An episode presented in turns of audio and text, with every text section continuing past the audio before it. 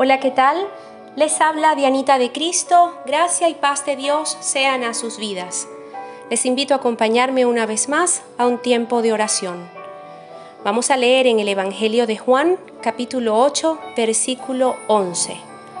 Ni yo te condeno. Vete y no peques más.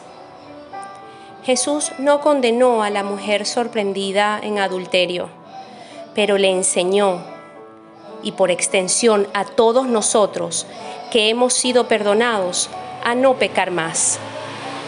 El asunto es que de alguna u otra manera pecamos de nuevo, tristemente a veces en las mismas condiciones, por las mismas cosas, y eso demuestra que no estamos poniendo verdaderamente de nuestra parte.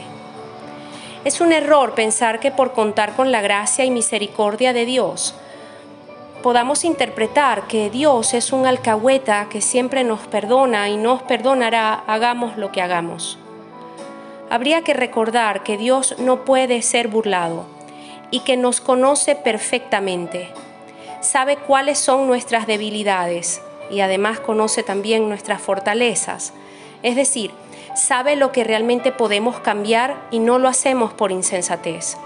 Y sabe lo que aún no teniendo muchas herramientas, nos esforzamos en mejorar.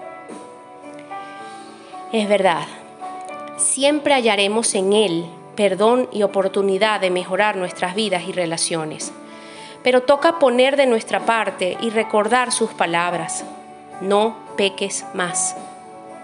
Una vez escuché a un siervo decir que Jesús le dijo así a esta mujer como cuando se le dice a alguien algo pero sin muchas expectativas de que lo haga.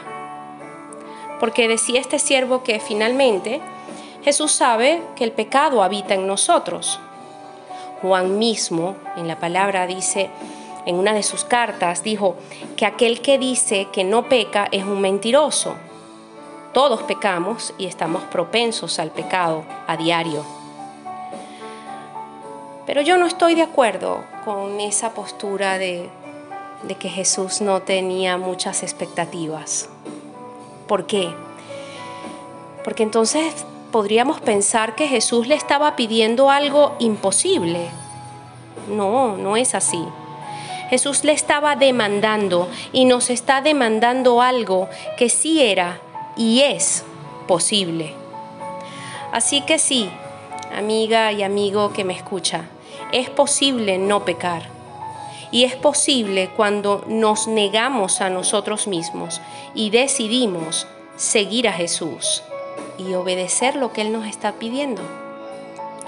El pecado está en nosotros, sí, es verdad, pero en la carne. Si nos dejamos llevar por la carne, entonces somos atraídos y seducidos por ese deseo de hacer lo que está mal.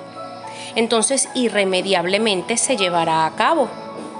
Escuchen, somos más, mucho más que un pedazo de carne pidiendo sazón. Tenemos un espíritu el cual podemos alimentar con Dios y su palabra, y eso nos dará el dominio propio que necesitamos. Tomemos la cruz que Jesús nos dijo, tomen su cruz y síganme. Clavemos allí todo aquello que nos hace caer en tentación y lazo del maligno todo aquello que nos trae problemas y dolor, impidiéndonos vivir en libertad y libres de condenación. Oremos. Padre amado, ayúdanos a hacer morir lo carnal en nosotros, que nos hace pecar y cometer tantos errores. Perdónanos y límpianos de toda maldad. Queremos vivir guiados por tu Espíritu Santo y que su fruto sea evidente en nuestras conductas. Asumimos nuestra parte con tu ayuda lo lograremos. Oramos en el nombre de Jesucristo, dando gracias. Amén y amén.